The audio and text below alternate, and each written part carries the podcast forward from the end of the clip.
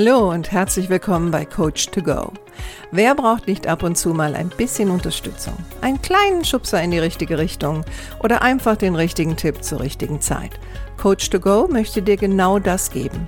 Und ich bin Heike Beck-Kobau und seit über 25 Jahren berate und begleite ich Menschen als Coach, Autorin und Mediatorin. Und ich würde mich sehr freuen, wenn ich auch dein Wegbegleiter sein darf.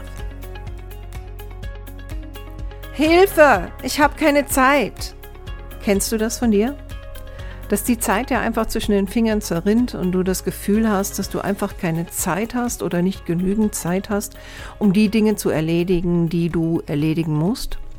Dann bist du in guter Gesellschaft. Natürlich gibt es viele Menschen, die einem Zeit stehlen oder Umstände und Rahmenbedingungen, die sehr zeitintensiv sind. Aber darüber möchte ich heute gar nicht sprechen. Ich möchte über deine persönlichen Zeitdiebe sprechen. Das, was du selbst verändern kannst, das, worüber du Kontrolle hast, um auch mehr Zeit zu generieren. Denn seien wir mal ehrlich, andere zu kontrollieren ist sehr zeitintensiv und auch oftmals gar nicht so erfolgreich. Also reden wir über die sieben persönlichen Zeitdiebe, die mir in meiner Arbeit immer wieder begegnen mit meinen Klienten. Und vielleicht findest du dich ja an der einen oder anderen Stelle wieder. Zeitdieb Nummer eins, sicherlich der wichtigste von allen, ist die hohe Messlatte. Gehörst du auch zu diesen Menschen, die selbst für sich eine hohe Messlatte anlegen? Oder wir könnten auch sagen, die einen gewissen Hang zum Perfektionismus haben. Wenn ich perfekt sein möchte oder eine hohe persönliche Messlatte habe, dann werde ich alles dran setzen, damit das, was ich tue, auch so perfekt wie möglich ist. Und das ist sehr zeitintensiv. Und wenn du ein Mensch bist, der dazu tendiert, immer so zu arbeiten, dann wäre vielleicht es mal an der Zeit, dass du dir eine Frage stellst, die da lautet, wofür ist das eigentlich gut, dass ich immer alles perfekt machen muss? Und die Antwort auf diese Frage lautet bei vielen Menschen, dass Perfektion ihnen Sicherheit gibt. Sicherheit, dass sie nicht angreifbar sind, dass man sie nicht kritisieren kann, dass keine Fehler passieren können, dass sie halt unterm Strich perfekt sind. Gleichzeitig wirst du sicherlich wissen, dass ähm, die wenigsten Leute sind perfekt, oder? Und wenn du zu denen zählst, die versuchen, durch diese Perfektion einfach anderen Dingen aus dem Weg zu gehen, wie zum Beispiel Kritik oder Fehlern, dann würde ich dir raten, arbeite mal daran. Also arbeite mal daran, ähm, besser mit Fehlern umgehen zu können oder auch besser mit Kritik umgehen zu können, weil Perfektion ist nicht immer der Weg der Wahl. Das heißt nicht, dass du etwas nicht gut machen solltest, aber perfekt muss es doch in den meisten Fällen wirklich nicht sein, oder? Die zweite Frage, die auch in puncto Messlatte gestellt werden kann, ist, muss das wirklich jetzt sein? Ja, also viele von uns fallen ja sofort in Aktionismus, ähm, fangen sofort an, Dinge zu tun, weil sie sich selbst auch als jemand sehen, der Dinge natürlich sofort erledigt, der Dinge perfekt erledigt und sofort erledigt. Und auch da kannst du eventuell ansetzen, indem du, bevor du losläufst, mal einen kurzen Moment innehältst und mal reinspürst und dich mal ganz ehrlich fragst, muss das wirklich jetzt sein? Oder kann ich das vielleicht auch ein bisschen nach hinten schieben, weil es andere Dinge gibt, die jetzt Priorität haben? Also wichtig im persönlichen Zeitmanagement ist immer wieder das Innehalten, um selber auch zu schauen, ähm, wo bewege ich mich gerade? Ist das effizient, was ich hier mache? Ist das überhaupt nötig? Das jetzt zu machen. Wenn du das immer wieder mal machst, wirst du feststellen, dass du dich wahrscheinlich an der einen oder anderen Stelle verzettelt hast oder in Aktion gegangen bist, wo es im Grunde genommen gar nicht nötig war. Zeitlied Nummer zwei. Unrealistische oder unkonkrete Ziele. Also viele von uns setzen sich Ziele, die sind entweder unrealistisch oder unkonkret und wundern uns dann, wenn wir sie nicht erreichen. Und das hat etwas damit zu tun, dass unser Unbewusstes, was ja ein mächtiges Instrument ist und ja so viel schlauer als unser Bewusstes, das checkt schon von Anfang an, wenn ein Ziel unrealistisch oder unkonkret ist und sorgt dann im Grunde genommen dafür, dass wir uns selber sabotieren und dieses Ziel auch nie erreichen. Unrealistisch wäre zum Beispiel so ein Ziel, ähm, ja, jetzt kommt ja das Ende des Jahres, da passt das ja wieder zur Neujahrsresolution. Also ich will bis zum Frühjahr 30 Kilo abnehmen. Ich glaube, da kann man wirklich sagen, das ist ein unrealistisches Ziel und trotzdem wird es Menschen geben, die setzen sich dieses Ziel. Unkonkret wäre zum Beispiel ein Ziel, wenn du jetzt, äh, ich sag mal, vielleicht Vertriebler bist und du sagst, ähm, ich möchte nächstes Jahr erfolgreicher meine Produkte verkaufen. Das ist ziemlich unkonkret. Um dir zu helfen, deine Ziele so zu setzen, dass sie auch erreichbar sind und realistisch sind, gibt es unterschiedliche Methoden. Und eine davon, da hast du vielleicht schon mal von gehört, dann ist es eine Wiederholung für dich. Oder du hast es noch nicht gehört, dann ist es neu. Und das ist eine Zielsetzungsmethode, die nennt sich SMART, wie das kleine Auto. Und SMART da steht jeder Buchstabe für einen bestimmten Begriff. Also ist sozusagen eine Eselsbrücke. Und das S, das steht für spezifisch. Und spezifisch heißt, dass am Anfang, wenn du dir ein Ziel setzt, sollte das Ziel so definiert sein, dass es spezifisch ist. Spezifisch wäre jetzt zum Beispiel, wenn ich sagen würde, Ende 2021 wiege ich 70 Kilo. So, du merkst, die Definition ist im Grunde genommen der Endzustand. Also ich definiere, wann ich mein Ziel erreicht habe. Das ist aber immer noch nicht so richtig messbar, obwohl ich gesagt habe, Ende 21 wiege ich 70 Kilo. Messbar ist ja auch schon der zweite Buchstabe in Smart. Und um das Ziel jetzt messbar zu machen, fehlen noch so ein paar Komponenten. Also das erste wäre, ähm, 70 Kilo am Ende von 21 würde bedeuten, wann ist denn das Ende 21? Heißt das jetzt äh, 1. Dezember 2021 oder heißt das am 31. Dezember 1921? 70 Kilo messbar machen würde zum Beispiel auch bedeuten, dass ich festlege, äh, das sind ja jetzt noch zwölf Monate quasi, äh, wie viel will ich denn jeden Monat abnehmen, um mein Ziel Ende 2021 zu erreichen. Also das wäre wieder eine Messbarkeit in dem Kontext. Der Buchstabe A steht für attraktiv. Und attraktiv heißt, es sollte attraktiv für denjenigen sein, der das Ziel erreichen muss. In meinem Beispiel bin ich ja derjenige, der das Ziel erreichen muss. Und ähm, wenn ich sage, ich will, dass mein Ziel attraktiv ist, dann ist auf der einen Seite zu sagen, 70 Kilo Ende 2021. Das ist jetzt erstmal eine Zahl, aber ist die an sich attraktiv? Attraktiv würde das Ziel vielleicht für mich erst machen, wenn ich mir vorstelle, ähm, mit was ich mich dann vielleicht belohne. Ja, also dass ich vielleicht mir dann ähm, eine neue Garderobe kaufe. Also jetzt als Frau wird es gerade so passen. Oder dass ich sage, attraktiv wäre auch zu schauen, wenn ich das plane. Ne, das sind ja jetzt noch, ist ja ein langfristiges Ziel mit zwölf Monaten. Attraktiv wäre auch, dass ich in jedem Monat vielleicht plane, wie ich mich für meinen monatlichen Erfolg belohne. Also das Belohnungsprinzip macht ja immer so eine Art von Attraktivität aus für die meisten Leute. Attraktiv wäre zum Beispiel auch der Punkt, wenn jemand anders das Ziel erreichen soll, dann, und ich bin jetzt Vorgesetzter und ich setze jemand anderem ein Ziel, das er erreichen soll, dass ich drüber nachdenke oder mit demjenigen drüber spreche, was macht denn das Ziel attraktiv für die Person? Also, dass ich nicht davon ausgehe, dass das Ziel jetzt für mich attraktiv genug ist und deswegen wird der andere das wahrscheinlich auch erreichen wollen, sondern dass ich mit der Person auch drüber spreche, was könntest du tun, dass die Zielerreichung für dich auch attraktiv ist? Der Buchstabe R steht für realistisch. Und da sind wir jetzt wieder in dem Kontext, ne? gehen wir mal zurück zu dem Abnehmen.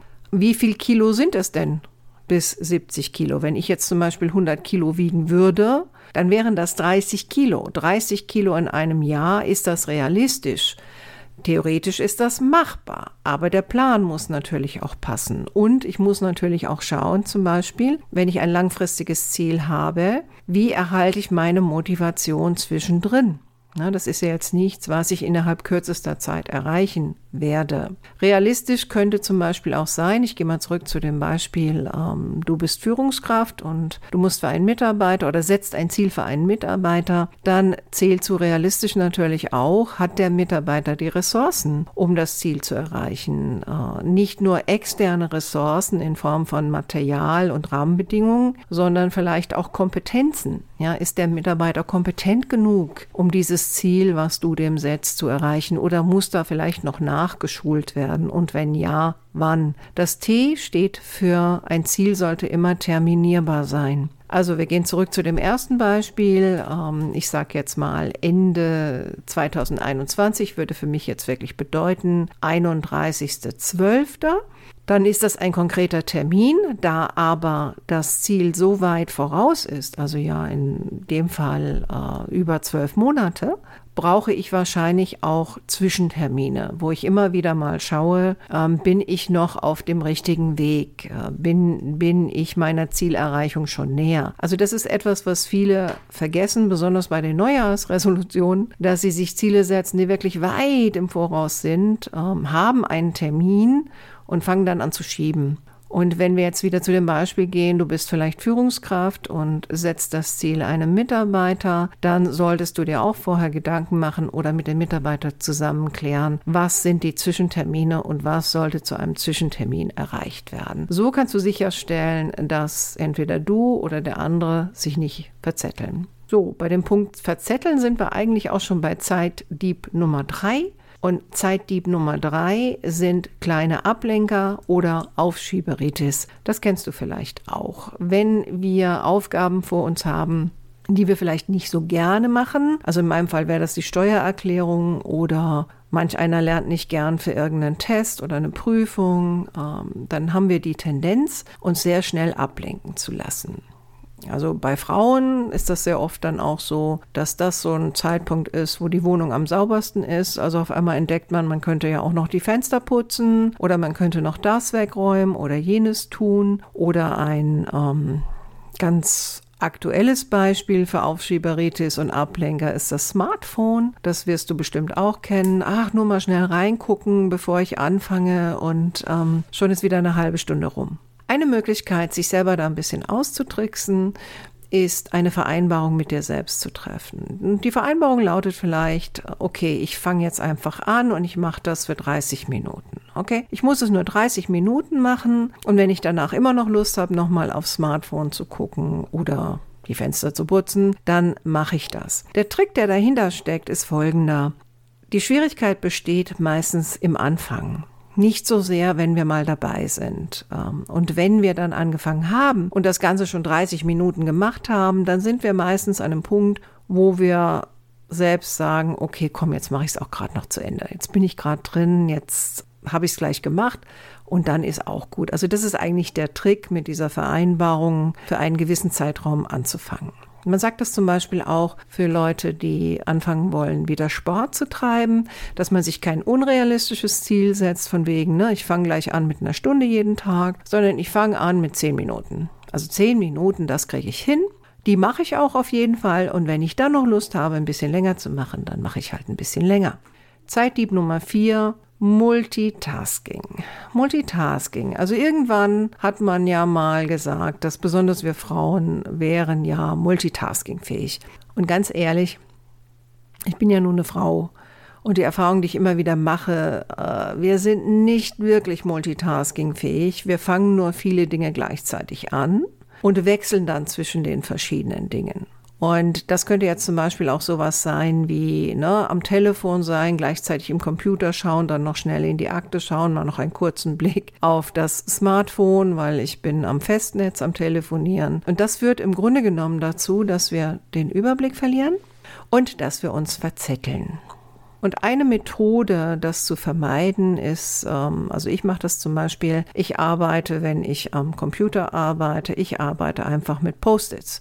Das heißt, ich habe da einen Stapel Post-its liegen und wenn dann irgendwas entlangkommt, anstatt mich dem gleich zu widmen, schreibe ich mir ein kleines Post-it, ganz kurz klebe mir das dahin und kann das dann später abarbeiten. Der Effekt, den es hat, ist, dass ich auf der einen Seite das Gefühl habe, ich verliere das nicht aus dem Auge, also ich habe noch Kontrolle darüber und gleichzeitig, wenn ich mich dem dann widme, kann ich dieses Post-it dann auch entsorgen. Und das ist natürlich auch ein kleines Erfolgserlebnis. Deswegen empfehle ich Leuten immer für kleine Zusatztätigkeiten, die immer mal wieder auftauchen, entweder auf dem Post-it oder wenn du zum Beispiel in einem Beruf bist, ähm, zum Beispiel, wo ich ja auch sehr viel unterwegs bin, in Krankenhäusern, dann vielleicht einen kleinen Notizblock in deinen Kittel hinein und sobald jemand kommt und dich mit irgendetwas konfrontiert oder will, dass du irgendetwas tust, schreib es dir schnell auf, dann hast du es später nicht vergessen, aber mach es nicht sofort, außer es ist wirklich etwas, was sofort gemacht werden muss. Zeitdieb Nummer 5 sind fehlende Pausen. Das hört sich jetzt vielleicht ein bisschen unlogisch an, weil du hast ja das Gefühl, du hast keine Zeit und jetzt sollst du dir auch noch eine Pause gönnen. Die Pausen sind aber deswegen so wichtig, weil wir eine Menge Zeit vertrödeln, wenn wir unkonzentriert sind oder wenn wir erschöpft sind und unsere Kraftreserven runtergefahren sind. Und dem kann ich vorbeugen, indem ich zwischendrin regelmäßig mal eine Pause mache. Und die Regel heißt so alle Stunde oder anderthalb Stunden mal fünf Minuten. An der einen oder anderen Stelle vielleicht auch mal zehn. Und eine Pause heißt nicht, dass ich rausgehe, um eine zu rauchen, um in der der Raucherecke über Probleme zu reden. Also du kannst gerne rausgehen und eine rauchen, aber ich würde dir empfehlen, dass du das dann alleine machst. Oder wenn du nicht Raucher bist, dir vielleicht einen Kaffee holst oder auf jeden Fall versuchst, an die frische Luft zu gehen, ein paar tiefe Atemzüge zu nehmen. Vielleicht auch so ein bisschen eine Achtsamkeitsübung zu machen, also auf deinen Atem zu achten, ein bisschen dich umzuschauen, Dinge wahrzunehmen, also wieder aufzutauchen aus diesem ganzen, diesem ganzen Hamsterrad, in dem du dich befunden hast, um auch wieder ein bisschen runterzukommen, ein bisschen zu dir zu kommen, um dann mit dieser kurzen Erfrischung wieder an die Arbeit zu gehen. Und du wirst merken, diese kleinen Pausen, die bringen wirklich etwas, weil du dann wieder effizienter arbeitest und effizienter arbeiten heißt normalerweise auch weniger Zeitverlust. Wenn du die Tendenz hast, zu vergessen, Pausen zu machen, dann nutze einfach die ähm, Weckerfunktion in deinem Handy zum Beispiel die dich daran erinnert, Pausen zu machen oder klebt dir irgendwo ein Bepperli hin, wo steht auf die volle Stunde eine Pause, wenn möglich. Also irgendetwas, was dich daran erinnert, jetzt gönne ich mir mal fünf Minuten für mich selbst. Zeitdieb Nummer 6.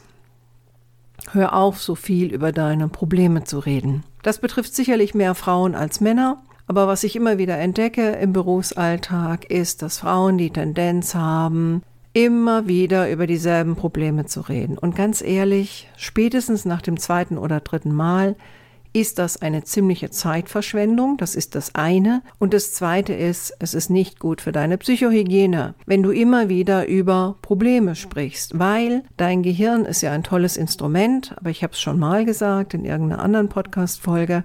Es kann nicht wirklich unterscheiden zwischen real und nicht real. Heißt, dass wenn du über Dinge redest, die dich aufregen, dann wirst du dich auch aufregen, weil das macht unser Gehirn so. Deswegen funktionieren ja zum Beispiel auch schöne Fantasiereisen so gut, weil sie uns in einen Zustand versetzen, wo es uns gut geht. Und das geht natürlich auch in die andere Richtung. Also achte mal ein bisschen darauf, wie oft du die Tendenz hast, über Probleme zu reden und ob das in dem Moment auch wirklich nötig ist und ob es dir dann wirklich so gut tut, jetzt noch einmal dieses Problem durchzukauen. Und Zeitdieb Nummer 7 ist nicht Nein sagen können. Also viele von uns haben das Problem, dass wir uns nicht abgrenzen können. Und wer sich nicht abgrenzen kann, der stellt seine eigene Zeit zur Verfügung und zwar anderen Menschen zur Verfügung. Und wenn das ein Thema für dich ist, würde ich dir empfehlen, arbeite daran. Ich habe auch eine Podcast-Folge dazu ähm, gemacht zu dem Thema Nein sagen. Es gibt auf meinem YouTube-Kanal ein Video zu dem Thema. Es gibt Literatur und natürlich auch andere Experten, die schon einiges zu dem Thema gemacht haben. Das Netz gibt da vieles her. Arbeite am Nein sagen, arbeite am Grenzen setzen und es wird dir sehr viel Zeit sparen. So, das waren meine sieben persönlichen Zeitdiebe. Ich hoffe, du konntest etwas für dich mitnehmen. Freue mich natürlich immer über Kommentare und noch mehr, wenn du bei der nächsten Podcast-Folge wieder dabei wärst. Und für heute einen schönen Tag. Mach's gut. Deine Heike.